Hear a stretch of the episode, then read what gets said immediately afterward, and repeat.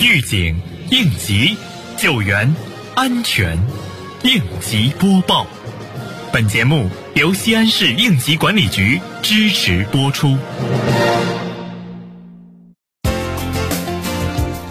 近日，西安市政府第二十督导组督导检查周至县安全生产专项整治三年行动第一阶段工作开展情况。督导组对省天然气周至站、绿泉供水公司、周至印象酒店、周至县城新城小学体育馆项目进行检查，实地查看了消防安全、供水安全、用电安全、临边防护、高处作业等情况，要求各单位认真做好安全管理，加强安全隐患排查治理，并对督导发现的问题隐患按要求整改到位。为牢固树立安全发展理念，坚持生命至上，九月二十一号，西咸新区党工委委员、管委会副主任姚海军同志带队调研节前安全生产、食品安全和市场稳定工作，并实地前往地铁十六号线一期三标段和丰西新城五月广场调研检查。当日下午，西咸新区组织五个新城参加了应急管理系统学习、应急管理干部教育读本第三讲培训会。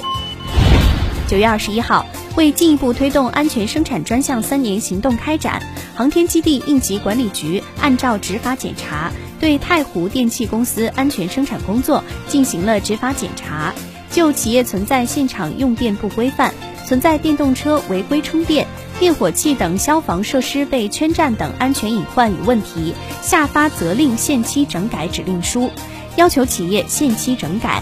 对巡查过程中发现雅图航空工业园门口高处作业人员未落实安全措施、叉车违规载人等违法问题，现场责令停止作业，并对相关违法行为进行了现场处罚。